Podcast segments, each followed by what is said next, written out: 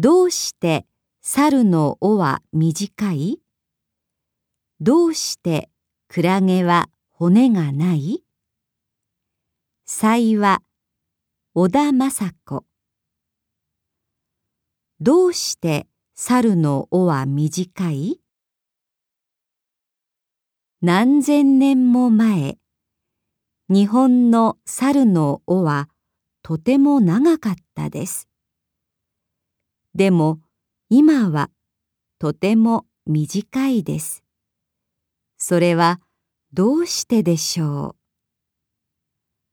ある日、猿は熊の家へ行きました。そして聞きました。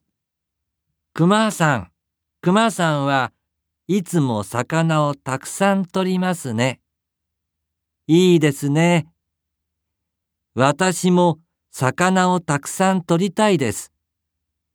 どうやって取りますか？熊は猿に言いました。とても簡単です。寒い日の夜、岩の上に座ります。それから、尾を水の中に入れます。それだけですか？簡単ですね。熊さん、いい話をありがとう。その日の夜、猿は川へ行きました。とても寒い夜でした。猿は尾を水の中に入れました。一時間。寒いなあ。尾が冷たいなあ。でも、まだまだ。尾は少し重いです。二時間。寒いなあ。尾も体も冷たいなあ。でも、まだまだ。尾は前よりもっと重いです。三時間。おー、寒い。尾も体も顔も冷たい。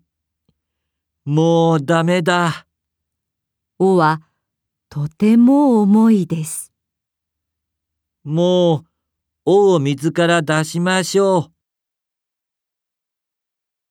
猿は尾を水の中から出したいです。でも、出ません。うーん、うーん。